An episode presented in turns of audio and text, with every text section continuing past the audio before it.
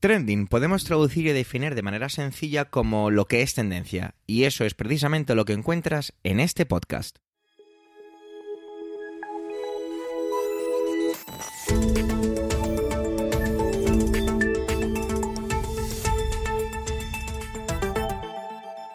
Este es el capítulo 240, 240 del 26 del mes de enero de 2023 y cuenta con las intervenciones de Pedro Sánchez, Antonio Rentero, Eduardo Norman y Javier Soler, un servidor, que también hago las veces de presentador. Trending es tu podcast de noticias semanal. Adelante. Hemos llegado al capítulo de ya 240 de esta etapa aquí en Emilcar FM.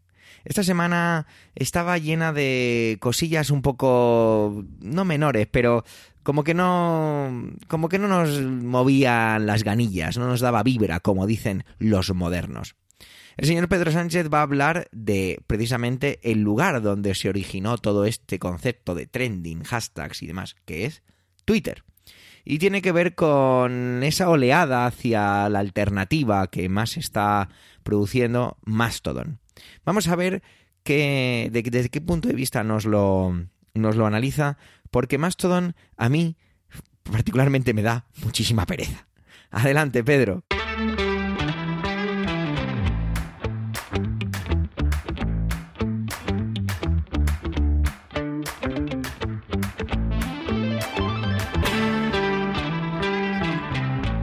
Gracias Javier y buenos días. Buenos días también al resto del equipo y por supuesto a la audiencia de Trending.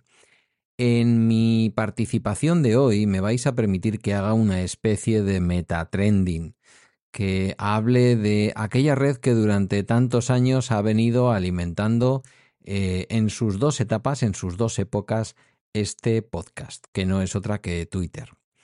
Em, veréis, hace ya un tiempo que uno no se siente a gusto, yo no me siento a gusto eh, estando en Twitter. Aquí es donde algunas personas cuando lo dices te dicen aquello de pues ya estás, ya tardas en irte, ¿no?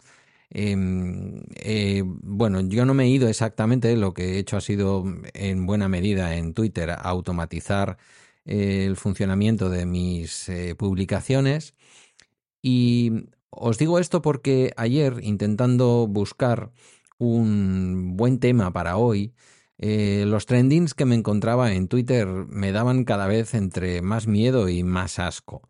Desde un vídeo viralizado de un fascista eh, aprovechando una entrevista y aprovechándose de un profesional que le entrevistaba en directo en Radio Televisión Española para mentar la madre del presidente del gobierno y llamarle mm, básicamente etarra, eh, y cómo esto toda la ultraderecha en Twitter, que prácticamente ha acampado a sus anchas en los últimos años y gracias a todo lo que ha ocurrido en los últimos tiempos y a la nueva propiedad en donde ya no se modera y bueno, se ha echado a todos los trabajadores de Twitter menos a ocho en España, se ha echado además mal, decían ellos mismos ayer en la prensa que han recibido una suculenta indemnización porque Twitter había incumplido pues prácticamente todas las reglas eh, jurídicas para proceder a los despidos de un trabajador en España.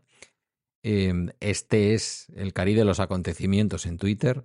También se mencionaba de la manera más demagógica posible eh, lo que cuesta Radio Televisión Española y lo que cobran los periodistas y distintos profesionales que allí trabajan y en otro orden de cosas pues otro mm, eh, otro fuego ardiendo de trinchera entre quienes estaban absolutamente en contra de que la presidenta de Madrid pudiera recibir eh, el reconocimiento de la Universidad Complutense y quienes estaban absolutamente enfadados porque a la mm, presidenta de la Comunidad de Madrid, que tantos méritos ha hecho para que una universidad histórica como la Complutense la reconozca con, no sé si el doctor honoris causa o alguna de estas cosas, eh, no me he preocupado mucho, la verdad, de saber a qué iba la señora esta a la, a la Universidad Complutense. Cada vez me interesa menos la historia y el día a día de los políticos, debo decirlo. Em, pues eso, otra vez, trinchera, la trinchera de los que no soportan que una señora sin mérito alguno vaya allí a que le hagan un reconocimiento y la de los que se enfadan porque enfrente haya alguien que pueda protestar la acción política de un político. Y que si escrache para arriba, que si escrache para abajo.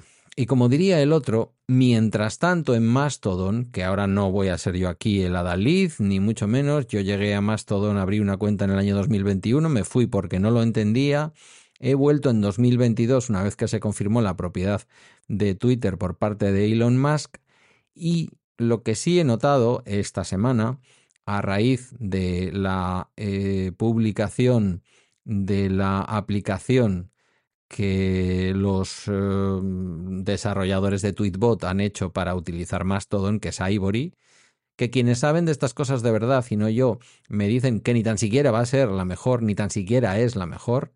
Em, hay alguna otra que se me menciona y que voy a probar además en breve como una aplicación muy muy útil y muy eh, con una interfaz muy interesante para poder utilizar Mastodon.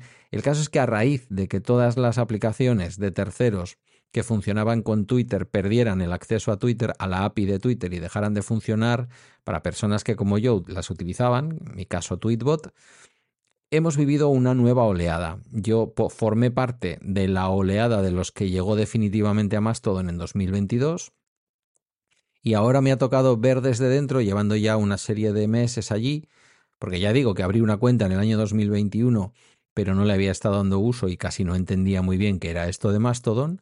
Muchos más veteranos hay entre algunos de los que me siguen y de los que yo sigo. Y ayer me he dado cuenta por fin que esto puede ser un invento. Yo he dicho todo el rato que esto no va a ser nunca el sustituto de Twitter y efectivamente Twitter seguirá siendo otra cosa, pero lo que sí ha empezado a ocurrir esta semana a raíz de que estas aplicaciones de terceros han empezado a funcionar, algunas en beta, otras ya vendiéndose, como es el caso de Ivory, de los, insisto, de los desarrolladores de Tweetbot, y a la cual yo ya me he suscrito por un año, me doy cuenta que mientras todo eso, insisto, ocurría en Twitter, mm, básicamente basura volando de un lado para otro, insultos, vídeos viralizados de la peor manera, eh, fascistas haciendo cosas raras, los otros pegándose por el otro lado. Mm, mientras tanto, en, en Mastodon había conversación. Había conversación sobre temas. Sobre temas más o menos del primer mundo, del segundo, del tercero, trascendentes, intrascendentes, pero había respeto y conversación. Entonces, mm, tengo la sensación de que en adelante en mis participaciones en Trending y a pesar del nombre del, del programa, eh, vamos a ver, por lo menos en, en la parte que me toca, vais a poder escuchar más referencias a informaciones o a conocimiento que he podido adquirir o descubrir a través de Mastodon, posiblemente de las mismas personas que antes me seguían y que yo seguía en Twitter, con un, con un ligero filtro y es que los que no se van a venir a Mastodon posiblemente sean los bots, por lo menos desde ahora. Eh, calculo que entre los menos de 3.000 seguidores que yo tenía y tengo en Twitter, pues no sé, un tercio serán bots, o esto es lo que dicen muchas veces algunos de los expertos. Y para mí esta es una noticia esta semana.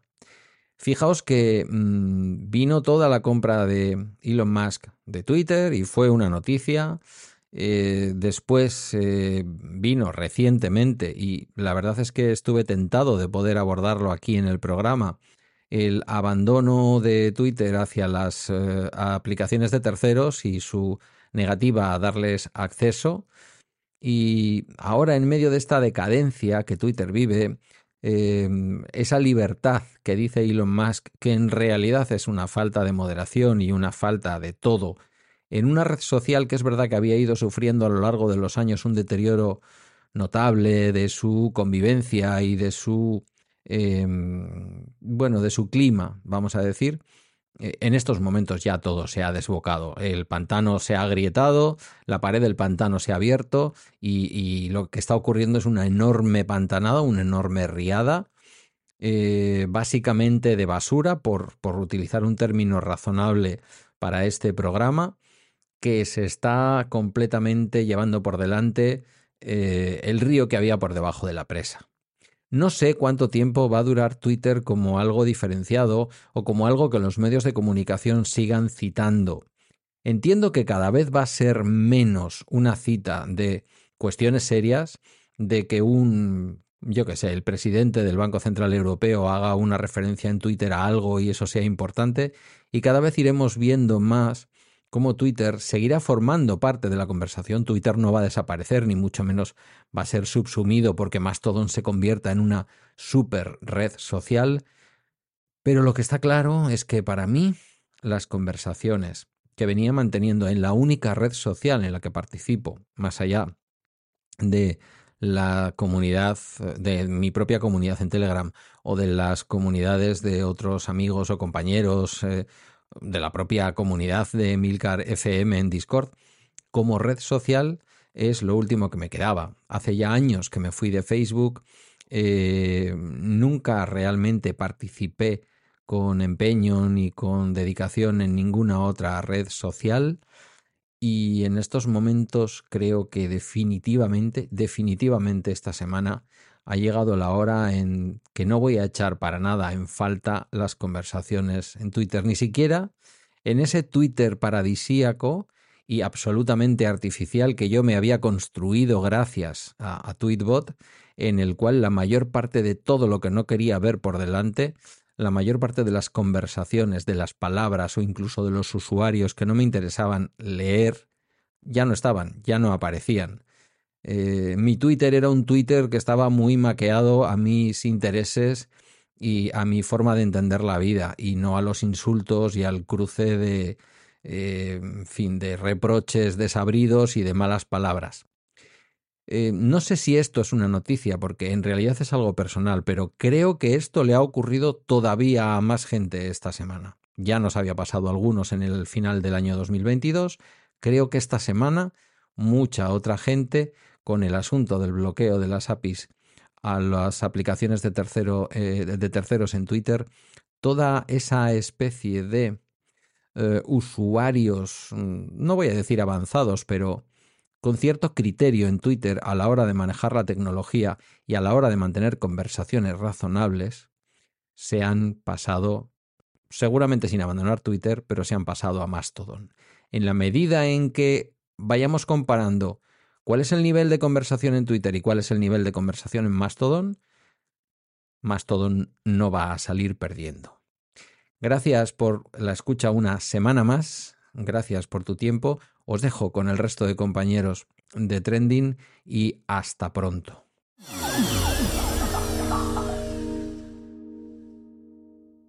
Antonio Rentero trae un tema hoy que es que para mí esto es palomitas. Qué pena no grabar a lo mejor en, en estéreo y poniendo cortes y demás, porque para mí John Williams, el compositor de música de cine, pues es, es, casi como un abuelito para mí. Y lo hablo, y lo digo no desde el punto de vista puramente tierno, que también, sino desde un punto de vista que tiene que ver con, con lo que le debo. Para mí la música de cine es uno de mis hobbies más grandes. Tengo una colección de vinilos que se basa básicamente prácticamente en bandas sonoras y por supuesto John Williams está ahí. Y es que nada más y nada menos que ha sido nominado con esta en 2023 53 veces para hacerse con un Oscar. Vamos, impresionante. Adelante, Antonio.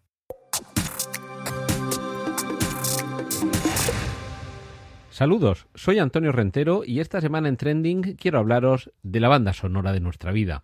Y todo ello porque el maestro John Williams ha recibido la nominación número 53 a mejor banda sonora de las que ha compuesto a lo largo de su larga y fructífera carrera. Repito, 53 nominaciones y un porcentaje nada desdeñable de premios cinco premios Oscar. Ojo, algunos años sí que es verdad que ha tenido la mala suerte de que ha competido contra sí mismo. Algún año ha tenido más de una nominación y eso probablemente haya hecho que se repartieran los premios y no la ganara.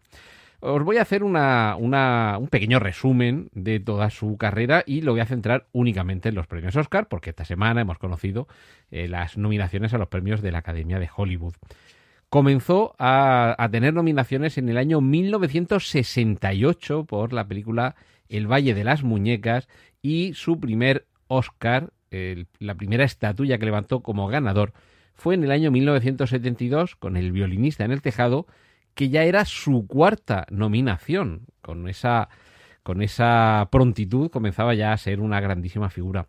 Me he referido a algunos años en los que tuvo más de una nominación.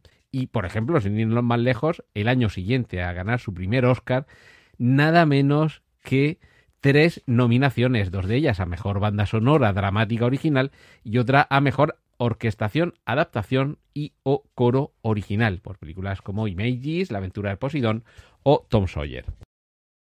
Eh, bueno, y con esto de las eh, nominaciones en el mismo año, atentos, porque el año que ganó su tercer Oscar, su segundo fue en el año 76 por Tiburon, pero su tercer Oscar eh, fue en el año 1978 por la banda sonora de La Guerra de las Galaxias, episodio 4, Una nueva esperanza, como se llama ahora, en aquel momento simplemente La Guerra de las Galaxias, es que ese mismo año competía contra sí mismo por la banda sonora también deliciosa de Encuentros en la tercera fase.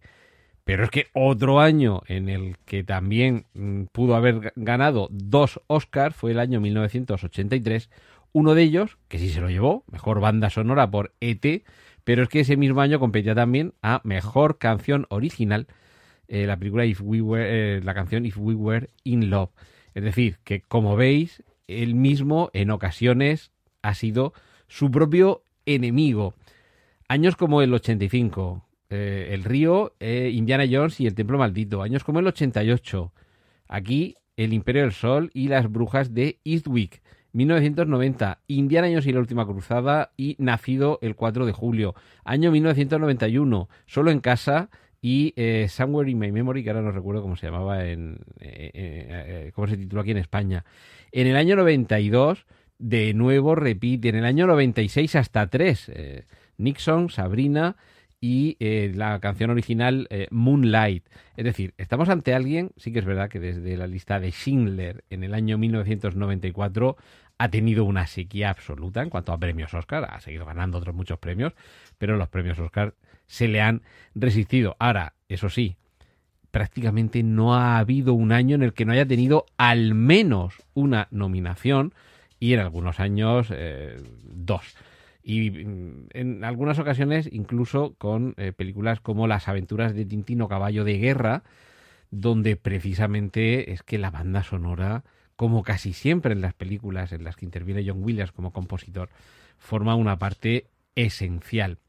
Desde luego ha habido mm, muchas bandas sonoras que no han tenido un premio, eh, ese reconocimiento de la academia, pero no podemos decir lo mismo del premio que le concedemos el público, los que escuchamos sus bandas sonoras y asistimos a las películas en las que aparecen. Porque quien no se acuerda de el sonido de la magia, que aunque sí que estuvo nominada, no ganó el Oscar, la banda sonora de Harry Potter y la piedra filosofal. ¿Qué decir de los títulos de crédito iniciales deliciosos de Atrápame si puedes? ¿Qué decir de Múnich? Esa, esa película con una banda sonora prodigiosa a la altura de la historia que nos cuenta y por supuesto nominadas, pero quizás no con la suficiente calidad como para llevarse un Oscar, las tres últimas nominaciones, las bandas sonoras de los episodios 7, 8 y 9 de la Guerra de las Galaxias, que fueron nominadas en los años 2016, 2018 eh, y 2020. Estamos ante alguien, ya he dicho, una carrera que comienza en 1968 con 55 años y con 53 nominaciones a los premios Oscar, que la media casi saldría una por año, ya sabéis que hay algún año que ha tenido dos y hasta tres, y algún año que no ha tenido ninguna nominación, sobre todo en los últimos años, sí que es verdad que en, este, en esta última década, eh, desde el año 2006, Memorias de una Geisa y Múnich, hasta el año 2012, con Caballo de Guerra y las aventuras de Tintín, y no ha tenido ninguna nominación, lo cual no quita para que siga teniendo una música excelente. Y en cualquier caso, y otro día si acaso eh, hablaré un poquito más sobre John Williams, es que estamos ante el compositor de la banda sonora de nuestra vida, incluso para aquellos que no sean tan cinéfilos como yo, porque ¿qué sería de nosotros sin la música de Superman, de la Guerra de las Galaxias, de Harry Potter? Van pasando las generaciones y John Williams es como el dinosaurio de Monterroso y siempre estaba ahí cuando nos despertamos. Y esto es lo que quería compartir esta semana con vosotros aquí en Trending. Os dejo con los contenidos del resto de mis compañeros. Un saludo de Antonio Rentero.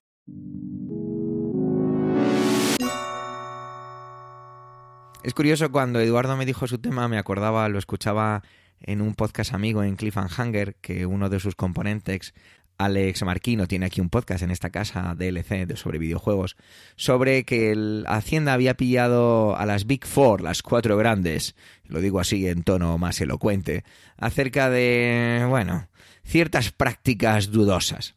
Esto me da no pereza, como decía antes en cuanto a la intervención de Pedro sobre Mastodon, sino que no me sorprende. Quizás sea esa la sensación que tengo. Vamos a ver cuál es el enfoque y sobre todo cuáles serían las conclusiones sobre pillar a las cuatro grandes por parte de Hacienda.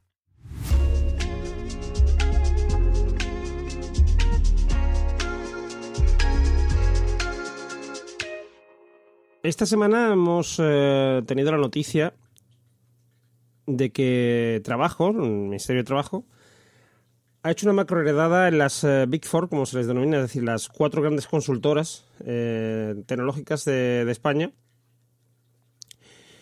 Y aunque es algo de lo que nos hemos enterado ahora, esto tuvo lugar en noviembre. Esta redada eh, originó un momento bastante curioso porque, por lo que se ve, se presentó la inspección de trabajo allí en, las cuatro empresas a la vez. Eh, por la noche, eh, ahora en que, debe, en que ya debería estar el personal laboral en su casa, y provocó que sacaran a mucha gente de repente de. Bueno, un momento que se tuvo noticia que se fue consciente que estaba la inspección allí en, en la oficina, en las oficinas, porque fueron las cuatro empresas a la vez hubo un desalojo de trabajadores. Mm, esto que puede parecer, y que de hecho algunos medios de comunicación, que es parte de la polémica, eh, bueno, algunos eh, columnistas, mejor dicho, han intentado normalizar y decir que es que es algo normal en unas empresas como las tecnológicas, etcétera, consultorías de tecnología. Es algo que nos repercute a todos, porque eh, son horas mmm, que no se están abonando la seguridad social y por lo tanto es algo que eh, perjudica a las pensiones y a todos, y sobre todo a, al Estado, que somos, que no dejamos de ser todos. Eh, lo más curioso de esto, como digo, son eh, los, de, los, la gente que se ha ido defendiendo esta actitud, eh, que como digo, perjudica a todos por el tema de la seguridad social, pero sobre todo perjudica a los trabajadores porque los eh, somete a jornadas de 12 horas, lo cual es ilegal en España aunque se puede hacer de forma puntual, no es, eh, es decir, no se, puede mantener una jornada laboral de 40 horas, como en, o sea, de 80 horas, cuando el límite está en 40, eh, como está ocurriendo en estas eh, cuatro grandes empresas y en muchas otras, no solamente en esta. Hay algo que, que hay que tener en cuenta. En este caso, que es que las, mm, las propias afectadas, las cuatro empresas afectadas, eh, lo toman como algo mm, necesario y sin, sin, lo cual no van a poder eh, seguir adelante. E incluso dicen que mm, de los 8.000, aproximadamente 8.000 jóvenes que suelen contratar eh, a lo largo de, mm, del año, probablemente si se ven obligados a mantener jornadas eh, laborales legales, van a tener que ser, ser menos. Yo esto no sé si es, es algo real o es una amenaza, ¿no? Es como como que dice, bueno, pues si no me dejas hacer lo que estoy haciendo, pues va a haber consecuencias, ¿no? No lo sé. Pero lo que sí tengo claro es que mmm, si no se puede cumplir la ley, eh, algo falla en ese modelo de negocio. Porque es verdad que son empresas eh, normalmente que trabajan para otras empresas y los tiempos, eh, las fechas, etcétera, no los ponen ellas. Pero mmm, igual que mmm, muchos autónomos eh, tienen que intentar lidiar con sus clientes y llevarlos por la buena senda, digamos, en el caso de estas empresas todavía más. Sobre todo porque muchas veces el no llegar al final es porque se está porque se está infradimensionando esos proyectos o, o esos clientes. Es decir, hay menos personas contratadas o trabajando en esos eh, proyectos o para esos clientes de los que debería. Y al final de, mm, del ciclo de vida de ese proyecto hay que meter más gente o más horas de trabajo, mejor dicho.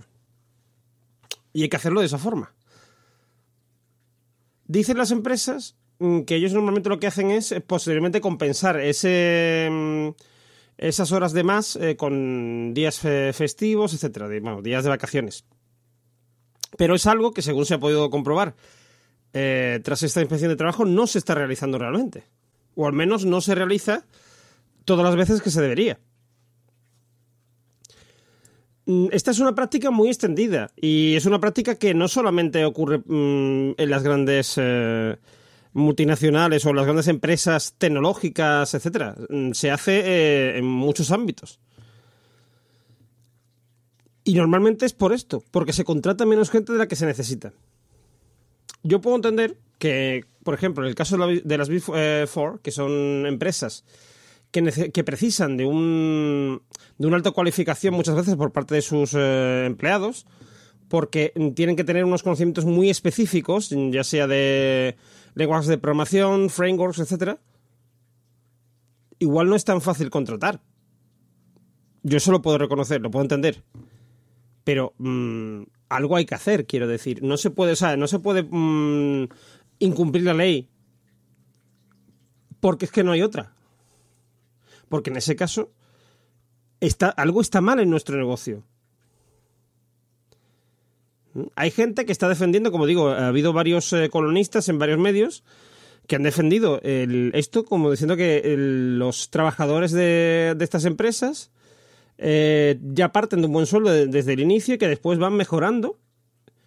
Y que claro, eso es un privilegio que no todos tienen y que si mm, quieren ese privilegio tienen que sufrir, digamos, eh, esta, mm, este exceso de trabajo. Pues, ¿qué quieres que te diga? Yo eso no. mm, Yo eso le encuentro una palabra mm, que se acerca más a, a la de esclavo que la de empleado. Porque es que no te deja otra opción, te pone entre la espada y la pared.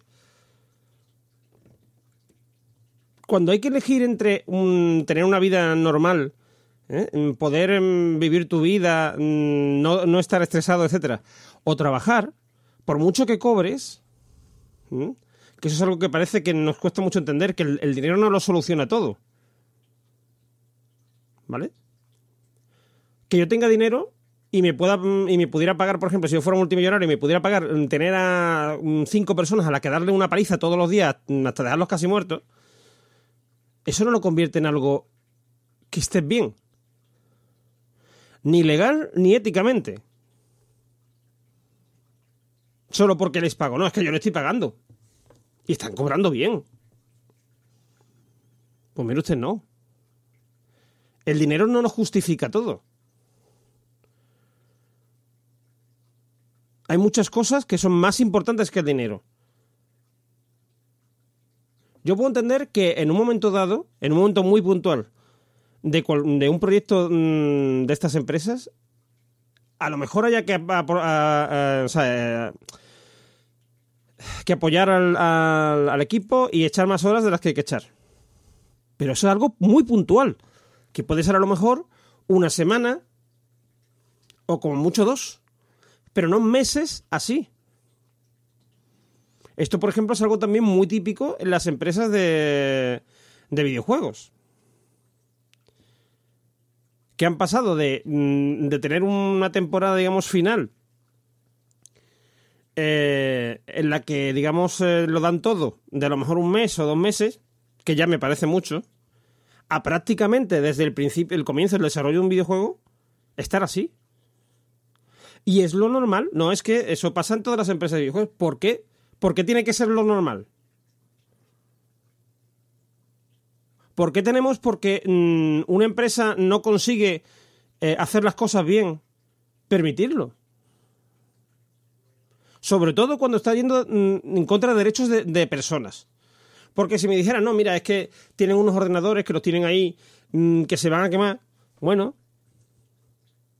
Pero ni los ordenadores tienen derechos y sobre todo no son mm, seres sintientes. Igual a lo mejor dentro de 100 años estamos hablando de una situación distinta. Pero ahora mismo, esto no se puede tolerar. Por mucho que se esté dando empleo, por mucho que mm, se genere dinero, no se puede tolerar. Yo os dejo con una reflexión. ¿Realmente queremos estar, eh, queremos estar en una sociedad donde el dinero sea la justificación de todo y donde hacer las, mal las cosas o en contra de la ley esté justificado porque se está generando riqueza? ¿De verdad queremos estar en una sociedad como, eso, como esa? Con esa reflexión os dejo y nos vemos dentro de semana. Un saludo.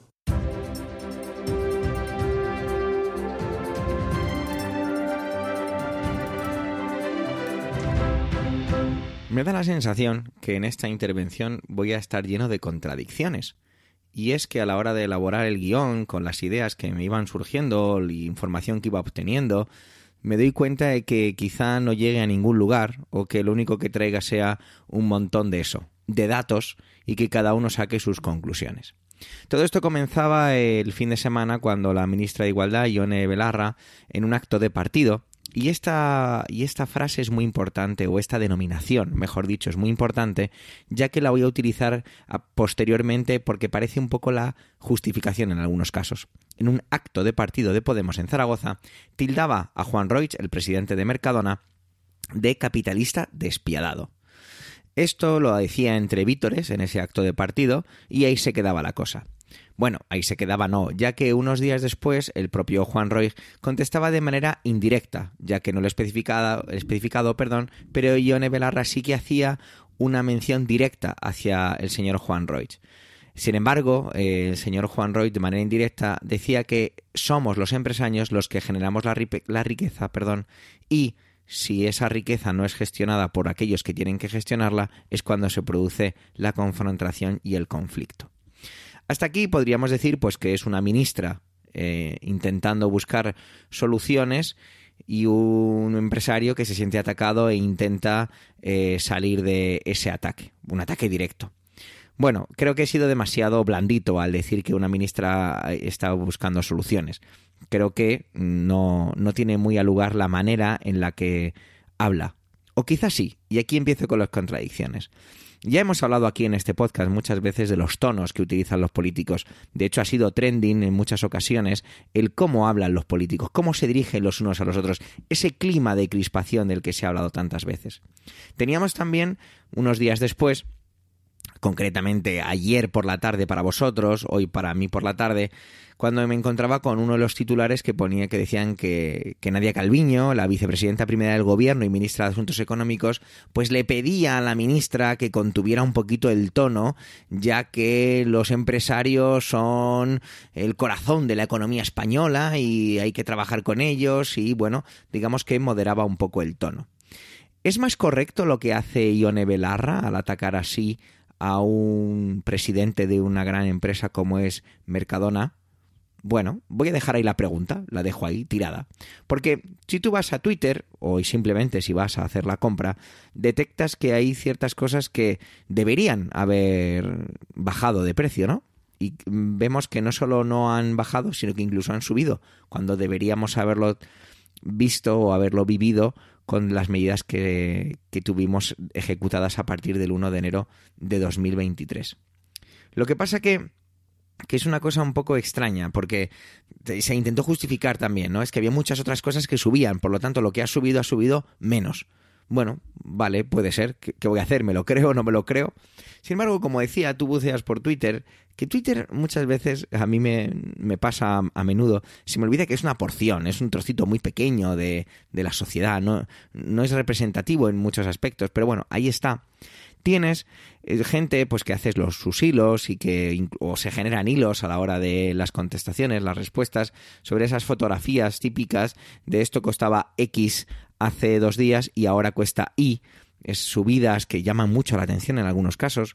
Sí que es cierto que parece que hay una especie como de movimiento, eh, incluso buscando boicotear Mercadona o Carrefour o Alcampo o la que sea sí que es cierto que lo veo más enfocado hacia Mercadona. Por favor, si esto no es así, que alguien me lo corrija, porque yo a la hora de mirarlo en Twitter me he encontrado más ataques hacia Mercadona que hacia otras de manera general.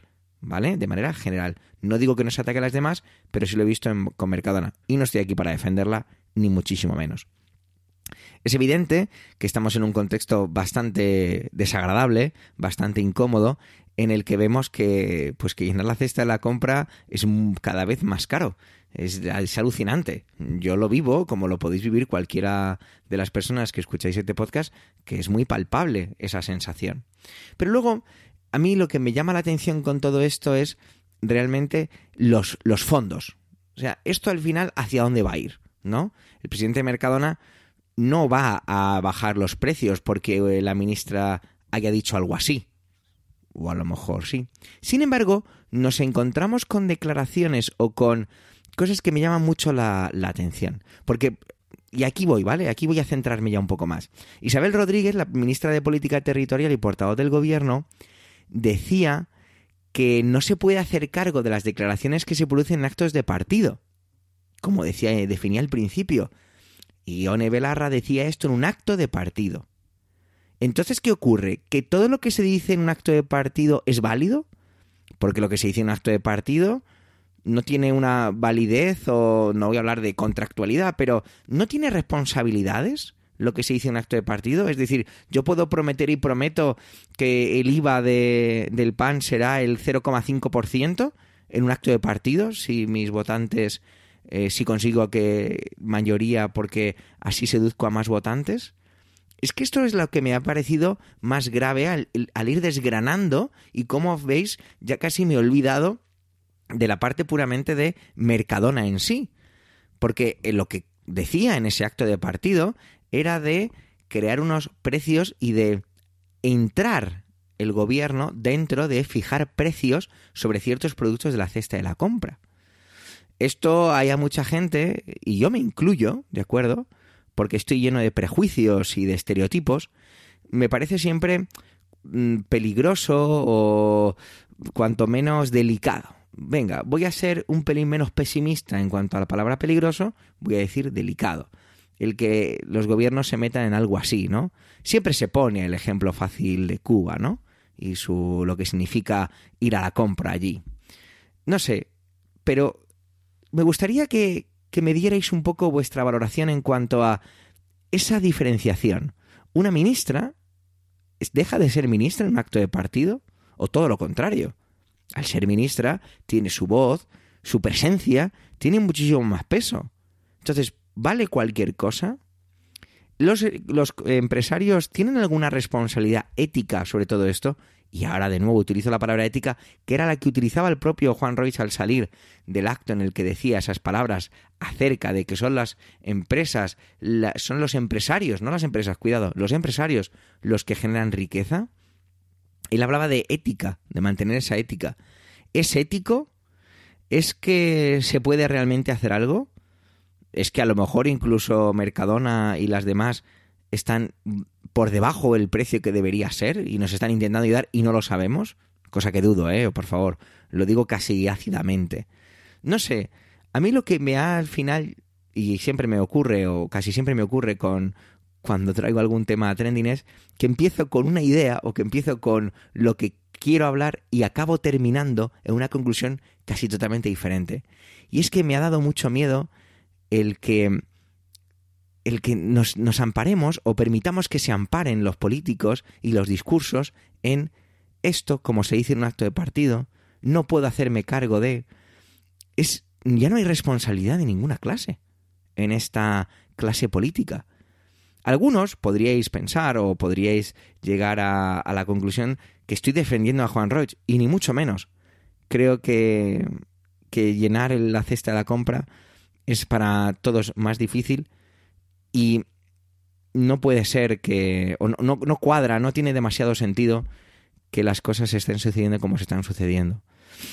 También es cierto, porque así nos lo ha enseñado la historia, y hablo de la historia contemporánea, en cuanto a mí mismo, la historia contemporánea que yo tengo de mis 37 años de experiencia vital, que las situaciones de crisis, las situaciones de, de agitación, suelen ser situaciones y contextos muy bien aprovechados por algunos y que todo es una oportunidad para enriquecerse. Me acuerdo la en crisis de ladrillo y ahora en este caso lo veo también claramente. Parece, parece ser, que es manera o, que algunos se están enriqueciendo con todo esto. No lo sé. ¿Vosotros qué opináis? yo solo veo que ni estoy de acuerdo con la ministra, ni estoy de acuerdo con Juan Roig, ni estoy de acuerdo con las declaraciones de, de no responsabilidad. De lo que seguro que estoy de acuerdo es de que cuando voy a comprar renta bastante, bastante menos. Gracias por llegar hasta aquí, por supuesto, por el tiempo empleado en escucharnos en este capítulo ducentésimo cuadragésimo. Tenéis nuestra cuenta de Twitter, arroba trendingpod, y las de las voces de hoy en emilcar.fm barra trending, como siempre, a vuestra entera disposición. Un saludo y hasta la semana que viene.